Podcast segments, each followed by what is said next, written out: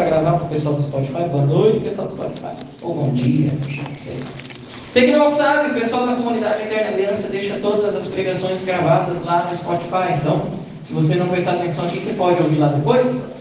Que, né, pode ser que. É, deixa eu ver aqui entrar alguma dúvida, quer saber se eu falei aquilo lá mesmo. Ah, tá escrito, tá tudo lá. Ok. Salve Maria! Salve Roma! Já morreu. Salve Roma! Salve Maria! Ok, eu me chamo Guilherme, para quem ainda não me conhece, para quem me conhece ainda não mudei de nome. É, então, é isso. Eu tenho 22 anos, faço parte desse ministério, que é o Holy vocês conhecem. Ministério e banda, banda e ministério, não sei, os dois. A banda de rock católico mais barulhenta da diocese, a melhor talvez não, a mais barulhenta com certeza. E isso é um título que ninguém disputa. Amém. E a gente não sabe fazer outra coisa, né? A gente vai chegar nesse ponto no meio da pregação. Mas o ponto aqui é: ah, também sou consagrado da comunidade Eterna Aliança, agora a gente pode usar sinal, olha que legal. Dom Francisco liberou. Estamos na obediência. Ok. O que, que acontece? Me passaram o tema da pregação que era viver para mim em Cristo, morrer é lucro. Você que trouxe a sua palavra, abre comigo no Evangelho de São Mateus, capítulo 7 versículo 13. Você que não trouxe, comece a trazer em grupo. O grupo de oração, o foco do grupo de oração não é a animação. Por mais que a gente goste dela, eu particularmente gosto muito de tocar animação. O foco do grupo de oração também não é nem a pregação, o foco do grupo de oração é a oração. É espalhar o batismo do Espírito Santo entre todos os lugares. Evangelho de São Mateus, capítulo 7, versículo 13. Ah, cadê? Versículo 13. Que diz assim: Entrai pela porta estreita, porque larga é a porta e espaçoso o caminho que leva à perdição, e são muitos os que por ela entram. Quão estreita é a porta, quão apertado o caminho que leva à vida e são poucos os que o encontram. Guardai-vos dos falsos profetas, que se aproximam de vós, disfarçados de ovelhas, e por dentro são lobos ferozes. Palavra da salvação. Versículo 16 ainda ia dizer: Por seus frutos os reconhecereis. Ok, ótimo. A porta é estreita e viver para mim é Cristo. São os dois elos dessa pregação. Iniciando logo de cara com a porta estreita. O que, que acontece? Quando Cristo diz que a porta é estreita, é porque a porta é estreita de verdade. Ir para o céu não é uma tarefa simples, não é uma tarefa que acontece sem você fazer nada. Eu lembro que uma vez estava assistindo o Revolução Jesus na Canção Nova e o Padre Paulo Ricardo estava lá e ele disse uma parada que eu nunca esqueci, que foi para ir para o inferno é só não fazer nada. E isso é a realidade. Você consegue entender que para ir para o inferno você não precisa necessariamente pecar? Não é quem pecou vai para o inferno, é quem não fez nada vai para o inferno. Quem pecou vai mais ainda, vai tobogã. Entendeu? Quem não fez nada vai de elevador, mas vai. O fato é que ir para o inferno é só deixar o carro na banguela. Só você largar o volante você vai para o inferno. Por quê? Porque a natureza do ser humano que foi corrompida pelo pecado original de Adão e Eva está tendenciosa ao mal. A nossa carne é tendenciosa ao mal. Nós tendemos, nós propendemos ao mal, naturalmente. Nós temos que fazer uma força danada para buscar o reino dos céus. Ao contrário. Então, se você não fazer nada, se você fosse um, uma pessoa ficasse ou trancada em casa. Tem bastante gente que fica na real. Se você ficasse trancado em casa, não fizesse nada, não rezasse, não, só comesse e dormisse, ainda assim seria para inferno, porque o seu corpo está tendencioso ao mal. Você precisa mortificá-lo, você precisa santificar-se, porque a porta é estreita. Se fosse só não fazer nada, Jesus teria dito o contrário, da porta larga era da salvação. A salvação veio de graça por meio de nosso Senhor Jesus Cristo. Mas como diz Santo Agostinho, o Deus que te criou sem ti não pode te salvar sem que você se esforce. O Deus que te criou sem ti não pode te salvar sem a sua ajuda. Entenda. Uma pequena história para vocês entenderem. Essa história é bem conhecida, eu sei que o Cristo provavelmente conhece, hoje também.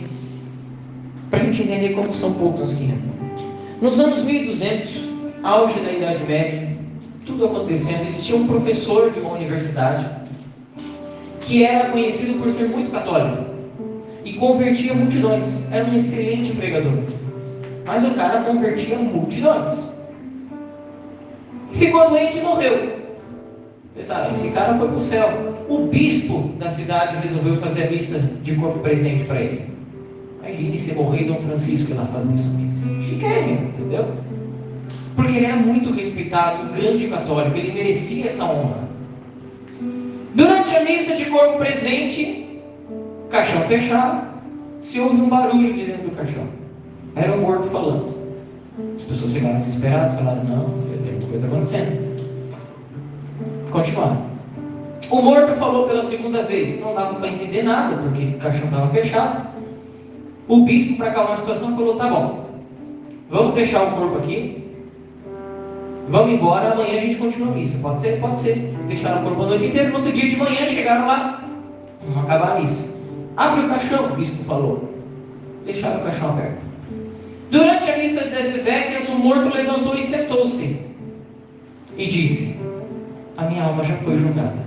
E eu fui condenado ao inferno. Porque eu escondi um pecado mortal na confissão. Acabou. O bispo falou: Pode jogar o corpo na valeta. Não tem por que enterrar. Você sabe que os corpos são enterrados por uma tradição católica, por causa da volta de Cristo. Não tem por que enterrar. Joga. Quem estava nessa missa e viu tudo isso? São Bruno, fundador dos cartuchos. São Bruno ficou chocado e falou: Eu preciso ir para o céu de qualquer jeito. Eu preciso ir para o céu. O que, que São Bruno fez? Saiu dali e fundou a congregação religiosa mais rígida da igreja, que são os cartuchos, que existem até hoje. O mosteiro mais perto de nós é no Rio Grande do Sul.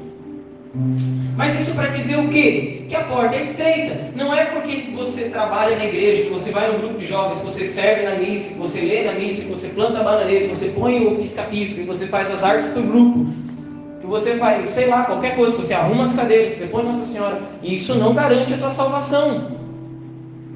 Trabalhar é bom. Trabalhar na igreja é bom. É necessário? É. A igreja sempre precisa. A igreja é um corpo. E precisa que você faça o seu trabalho de membro desse corpo. Qual membro você é? Se você é a mão, se você é o pé, não sei, mas você tem que fazer. Mas a sua salvação é individual e não depende do seu trabalho. A sua salvação depende de você ir até a confissão, confessar os seus pecados, fazer penitência, se mortificar, mudar de vida, converter-se, entrar pela porta estreita. Isso exige o quê? Renúncia, em primeiro lugar. Renúncia do quê? O Senhor mesmo diz no Evangelho de São Mateus: quem quiser me seguir, renuncie-se a si mesmo, tome sua cruz e siga-me. A primeira renúncia que a gente tem que fazer são as nossas vontades.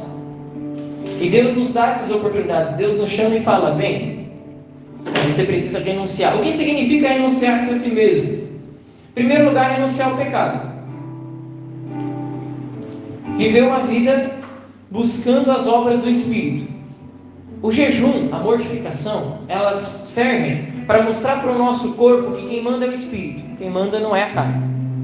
Quem manda é quem está aqui dentro. Então, o pequeno sacrifício que você faz de fazer um jejum por semana, de fazer abstinência, mortificação, dormir no chão, andar descalço, qualquer coisa, que o seu diretor espiritual te recomendar, ou você ir percebendo que vai te ajudar, amém, isso ajuda. Por quê? Para mostrar para a sua alma que quem manda é o seu corpo, não Perdão, ao contrário, mostrar para o seu corpo queimando sua alma, não o inverso. O que, que acontece? Essa é a primeira renúncia. A segunda renúncia é renunciar aos nossos planos, projetos e vontades. Porque a gente planeja a nossa vida de um jeito, corre atrás de um monte de coisa para que ela aconteça de um jeito X. Mas às vezes Deus não quer que aconteça do jeito X, vai acontecer do jeito Y. E se acontecer do jeito Y? Dane-se. A gente tem uma uma, uma falsa impressão de que somos imortais, sabe? Você vai morrer, eu vou morrer. E a sua alma, para onde vai? De que adianta o homem ganhar o mundo inteiro e perder a sua alma, diz nosso Senhor? Para onde vai a tua faculdade quando você morrer? Para onde vai os 10 mil que você ganhava por mês no emprego dos sonhos? Ou os 2.500 sendo Uber? Tanto faz. Para onde vai? Para onde vai? E se Deus desejou para você uma coisa e você quer outra? Qual que é o problema do que você desejou não acontecer? A vida não acaba aqui. Você vai viver quantos anos aqui na Terra? 75, 80, por aí, talvez 90. Diz os salmos mais fortes, talvez cheguem a 80. Talvez você chegue lá nos 80. O que, que é 80 anos comparado com a eternidade? Vale a pena para viver uma vida confortável em 80 anos aqui, perder a eternidade lá?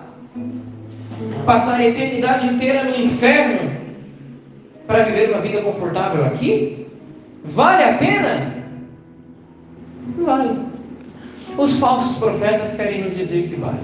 Como falsos profetas, a gente entende aqui principalmente os pastores e esse pessoal New Age aí, mas principalmente os pastores. Você percebe que as religiões moderninhas, esses pastores modernos, e não tenho medo de citar nomes aqui, como a bola de neve, a madura e afins, não tenho medo, não tenho medo de ser perseguido, se eles quiserem me matar, melhor para mim, porque eu estou me lascando para essa vida. Essas igrejolas, essas seitas, você não precisa mudar de vida. É uma vida muito feliz. Você pode continuar usando as mesmas roupas. Você pode continuar ouvindo as mesmas músicas. Você pode continuar sendo a mesma pessoa que você era. Só que agora lá dentro você canta, pula, grita e está salvo. Nossa, que idiotice! E mostra a vida de um santo que não mudou de vida. A mudança de vida, ela passa por uma mudança, não é sentimental, não é sentimental, não interessa se você sente arrepio ou não na hora da oração, se seu coração queima ou não. Não é isso que mostra se você é uma pessoa de Deus ou não. O que mostra se você é uma pessoa de Deus ou não é quando muda aqui dentro. Quando o nosso Senhor encontra Nicodemos, ele diz assim: Em verdade, em verdade te digo, quem não nascer de novo não entrará no reino de Deus. É necessário nascer de novo. Isso significa o quê? Ser uma nova pessoa. Se você vai continuar sendo a mesma pessoa que você era antes de entrar nesse grupo, não precisa nem. Não fique em casa. Vai fazer outra coisa. Entendeu? Ah, você gosta de cantar, gosta de dançar, vai lá no strike cantar karaokê lá, vai lá. Não precisa de você aqui. Essa é a realidade. Aqui é para quem quer mudar de vida. Aqui é para quem é pecador, sabe que é pecador e quer mudar. Aqui é para quem é miserável. É para quem é ruim aqui não é para quem é bom. Aqui é para quem sabe que tem que mudar. Aqui é para quem tem consciência de que não, talvez a roupa que eu estou usando não é certa. Talvez a música que eu estou ouvindo não é certa. Talvez os filmes que eu estou assistindo não são certos. Eu preciso mudar. Eu preciso que o Senhor me converta. E sozinho a gente não consegue. A gente precisa do Espírito Santo. E é um processo. É um processo de purificação. Santa Teresa d'Ávila ficou nesse processo durante 20 anos da vida dela. Desde a grande conversão dela. Foram 20 anos de purificação. Idade. Para quê? Essa passagem que diz viver para mim é Cristo, morrer para mim é lucro, está na carta aos Filipenses, carta São Paulo aos Filipenses, capítulo 1, versículo 21. O que, que São Paulo quer dizer com isso? Viver para mim é Cristo, morrer para mim é lucro. Significa que ele não liga mais para essa vida. Mas entenda, São Paulo não era que nem você, um preguiçoso, sim, bunda mole. São Paulo era um homem inteligente, falava cinco idiomas, um homem que estudava, um homem que tinha tudo, um homem rico, um homem que possuía cidadania romana, mesmo sendo judeu. Ele não era assim um bunda mole que não estuda, não faz nada da vida. Ele ainda reclama que tem que estudar. Ah, vai se lascar. Vai ser gente. Não lê nem a Bíblia e quer dar uma de santo. Ah, não, brother. Não dá. Esse homem que falava cinco línguas era inteligentíssimo diz que nada mais importa porque viver para mim é Cristo, morrer para mim é lucro. Eu quero mais é morrer porque eu quero encontrar o meu Senhor. Agora eu te pergunto, e, e isso é um fato: só tem medo de morrer? Só tem medo de morrer quem tem dívida no cartório do Senhor. Só tem medo de morrer quem tem dívida ainda. Se você está vivendo uma vida como deveria ser vivida, pelo contrário, você mal espera que chegue o momento de encontrar-se com o amor da sua vida, que é o Senhor. Você mal espera o momento de ir para o céu, e como o Senhor diz, Senhor não, perdão, São Paulo diz em Gálatas 2,20, já não sou mais eu que vivo, é Cristo que vive em mim. Porque ele já vivia o céu dentro dele. É um processo. Entenda. A fidelidade no processo da porta estreita, até que você se torne um com Cristo, não se prova quando você está no fogo. A fidelidade do quanto você é de fato do Senhor, não se prova no momento de oração inicial que a gente está pulando. Sabe quando se prova a sua fidelidade ao Evangelho, a sua fidelidade ao Senhor? Se prova quando você está na merda. Essa é a realidade. Se prova quando o mundo se volta contra você. Se prova quando as pessoas vêm dar tapada. Se está muito fácil a sua vida de cristão, se ninguém te persegue por ser católico, provavelmente você é um católico bunda mole. Por quê? Porque se você for minimamente católico nos dias de hoje, minimamente, que é rezar o texto todo dia, ir na missa todo domingo, não comer carne na sexta-feira, básico, básico. Você sabe, é proibido comer carne na sexta-feira. Qualquer Está na internet ali o código de direito canônico, o código de direito da igreja católica, está lá. É pecado mortal comer carne na sexta-feira. Fica aí. É o básico. Se você faz o básico, se veste como um católico deve se vestir, se você trata as pessoas como um católico deve tratar, você conversa com as pessoas diferentes, o que, que acontece contigo? Você é perseguido em qualquer lugar, sendo minimamente católico, nem fazendo a mais. Porque sabe qual é a primeira coisa que tem que ser provada por um candidato a santo entrar no processo de beatificação? Primeira coisa. Primeira coisa. Tem que ser provado que ele viveu as virtudes cristãs em grau heróico. Ou seja, ele não só viveu as virtudes cristãs, ele viveu num grau heróico. Ele foi um herói da fé. Se ele não viveu, o processo dele é encerrado na hora. Então, eu não estou nem falando das coisas para você viver esse grau heróico. É o mínimo. Se você é minimamente católico, você já é perseguido. Não adianta. Meu Deus do céu, eu sou professor. Se tem uma coisa que acontece na minha área, é perseguição. Sou professor de inglês. Se é uma coisa que rola, é perseguição. Dos professores, dos próprios alunos, da família dos alunos e de quem quer que seja. Estou nem aí, sendo minimamente católico, porque eu sei que tem muita coisa para melhorar. Entenda. Vou finalizar com, com lembrar você do jovem rico. O jovem rico já fazia tudo. O jovem rico cumpriu os mandamentos. Jovem rico fazia o mínimo, mas não era perfeito. O Senhor disse: se queres ser perfeito, deixa tudo e me segue. Meu querido irmão, deixa tudo pelo Senhor. É deixar tudo pelo tudo, como diz São João da Cruz. Se queres vir a ter tudo, não procure ter nada. Faz o teu, Deus faz o resto. Se preocupe em salvar a tua alma, o resto Deus provê. Eu, eu me lembro que muitos lugares eu vou pregar e quando, quando tem um tema parecido com esse, na hora da oração muita gente se segura e não reza. Não reza direito, não abre o coração.